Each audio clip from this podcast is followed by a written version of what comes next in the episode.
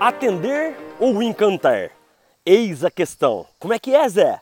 Atender ou encantar? Eis a questão. Uau, você já vai começar o episódio do PPV Show de hoje com um questionamento filosófico, é isso? É isso mesmo. Eu venho falar hoje sobre atendimento ao cliente e encantamento ao cliente.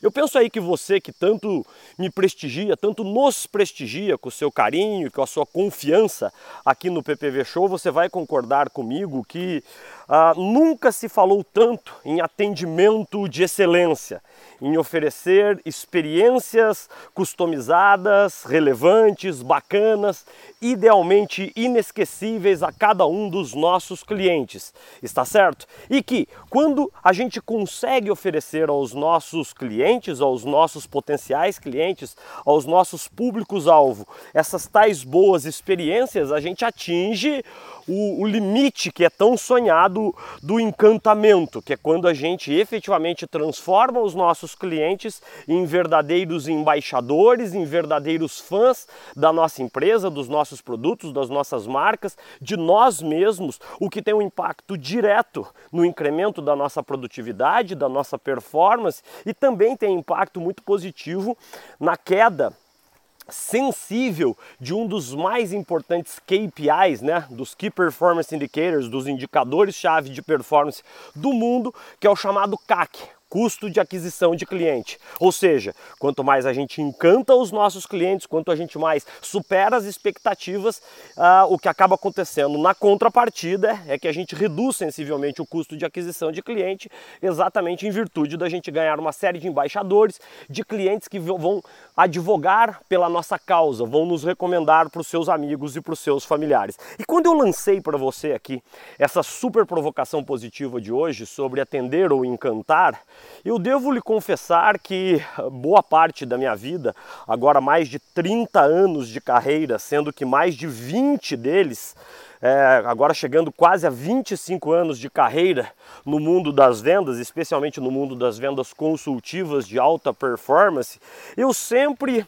advoguei, eu sempre falei com muita ênfase sobre a necessidade de buscarmos sempre que possível encantar aos nossos clientes. E como na paixão por vendas e na PPVLO também a gente tem a honra de ajudar e servir algumas das maiores, melhores e mais incríveis empresas do Brasil e do mundo, muitos dos principais executivos destas empresas, não é? Os, os CEOs, os presidentes, eles sempre nos apresentavam alguns questionamentos, está certo? Um deles, Zé, faz todo sentido que idealmente a gente precisa encantar os nossos clientes. Mas você, Zé, há de concordar comigo que enfim, é difícil encantar uma base de 10 milhões, de 20 milhões de usuários, tá certo? E Real, encantar não é, não é fácil, encantar é sim desafiador, encantar na maioria das vezes custa muito dinheiro. E é isso aqui que eu quero lhe provocar hoje. Na maioria das vezes, a gente não precisa. Preste muita atenção, você que está aí no seu carro, no ônibus, no metrô, no seu escritório, no conforto da sua casa, ouvindo o PPV de show, o show de hoje, mais uma vez, com esses incríveis e fascinantes e abençoados ruídos aqui da Mata Atlântica, não é? Preste muita atenção no que eu vou lhe dizer agora. O encantamento, por mais incrível que isso possa parecer, ele tem muito pouco a ver com a superação das expectativas dos nossos clientes e muito mais a ver a cumprir com aquilo que a gente prometeu, com aquilo que a gente disse que o nosso produto, que o nosso serviço, que a nossa solução iria entregar a cada um dos nossos clientes. Espera aí, Zé, já embananou tudo aqui. Não entendi nada do que você quis dizer. Repito, Encantamento tem muito menos a ver do que a gente imagina com a superação de, de oferecer coisas que o cliente não esperava, tá certo? E muito mais a ver com o cumprimento daquilo que a gente prometeu, que a gente disse que aquele produto, que aquele serviço, que aquela solução iria entregar de valor a cada um dos nossos clientes. Peguemos aqui, por exemplo, para facilitar a sua compreensão e para que você saia bastante inspirado e inspirada e repensando a forma com que você tem aí atendido aos seus clientes, peguemos aqui, por exemplo, é, um mercado de telefonia celular, tá certo? Eu quero aqui lhe propor um questionamento. Você aí está super, mega, blaster satisfeito com a sua operadora de telefonia celular? Como é que é, Zé? Repito. Você aí está super satisfeito, super satisfeita com a sua operadora de telefonia celular? É, se você faz parte da estatística do Data Paixão por Venda, se é que assim a gente pode chamar, a gente tem a honra de treinar centenas de milhares de pessoas, eu vou dizer que menos de, em geral, menos de 5% das pessoas dizem que elas estão realmente plenamente satisfeitas com a prestação dos serviços das suas respectivas operadoras de telefonia celular, tá certo? E agora eu lhe pergunto, por que, que você não troca de operadora de telefonia celular? É isso aí. É bem possível que você tenha aí respondido aí no seu carro, aí no metrô, aí na sua casa, no seu escritório. É, porque é trocar seis por meia dúzia. Eu não tenho é, boas opções, tá certo? Tá ruim, como a gente diz no interior, né? Tá ruim, mas tá bom, né, Zé? Então, esse é um questionamento importantíssimo. O que, que você quer que o seu, o seu telefone celular lhe entregue? Vamos lá? Boa qualidade das ligações e que na gigantesca maioria das vezes, quando você vai ligar para alguém, para um colega seu, para o seu líder, para o seu liderado, para o seu, pro seu namorado, para sua namorada, para o seu filho, para sua filha, para o seu parceiro, para sua parceira, o que, que você quer? Ora, você quer que o celular funcione, tá certo? Isso é uma das atribuições de um bom celular. Outra, que a internet funcione a contento e entregando aquela velocidade que você contratou. Outra coisa que você quer, que os aplicativos, que hoje a gente, muitos deles, a gente, somos, a gente é dependente deles, né? Vamos pegar, por exemplo, o Waze, que aqui na cidade de São Paulo, por exemplo, é instrumento de trabalho praticamente, certo? A gente precisa do Waze para ter uma melhor produtividade, para que a gente chegue mais cedo, para que a gente cumpra os nossos respectivos horários. O que, que você quer?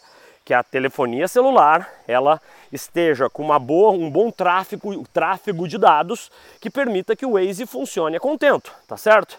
Que, que acaba acontecendo na maior parte das vezes? Boa parte das vezes o seu celular não funciona contento. Ah, na hora que você efetivamente precisa, você tem, ah, ele sai, sai do ar, você está no meio daquela ligação super importante com o cliente, com o fornecedor, com o seu marido, com a sua mulher, com quem quer que seja, a ligação cai. E é isso a gênese da insatisfação maior que os clientes têm com as mais diversas empresas, especialmente as empresas prestadoras de serviço. Aqui eu peguei, por exemplo, operadora de telefonia celular, mas o cenário se repete com bancos, com as, as operadoras de TV a cabo e assim por diante. E isso corrobora com muito da provocação positiva que eu quero lhe fazer hoje.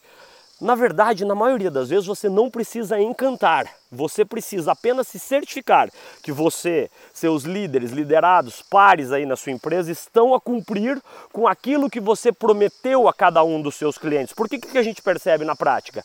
As promessas que nos são feitas elas não são cumpridas, ou seja, não há o atendimento mínimo, o atendimento básico da, das expectativas que nos foram geradas pelos nossos próprios fornecedores. Portanto, eu espero que você saia de, desse episódio de hoje e sente-se aí com seus pares, com os demais vendedores na sua empresa, com seus líderes. Ah, e se você acesso tiver aos principais executivos aí da sua empresa, ou você, pequeno, médio empreendedor, que você é dono do seu próprio negócio, questione-se se você não tem errado no gerenciamento das expectativas dos seus clientes. Por quê? É muito mais bacana, é muito mais ético, é muito mais limpo, é muito mais cristalino você bem gerenciar as expectativas do seu cliente, sendo muito franco, sendo muito franca, de dizer o que, que ele pode efetivamente esperar do seu produto, do seu serviço, da sua solução, do que sobreestimar, prometer muito mais do que você pode cumprir. Por quê? Quando a gente bem atende as expectativas, necessidades que nós mesmos prometemos aos nossos clientes, eu não preciso encantar. Por quê? Encantar custa caro. E encantar nos dias de hoje está muito mais ligado a você cumprir com aquilo que você ao seu cliente prometeu. Mais uma vez, eu espero que o episódio de hoje, como sempre eu aqui lhe provoco, tenha lhe gerado importantes e profundas reflexões. Atender ou encantar, eis a questão.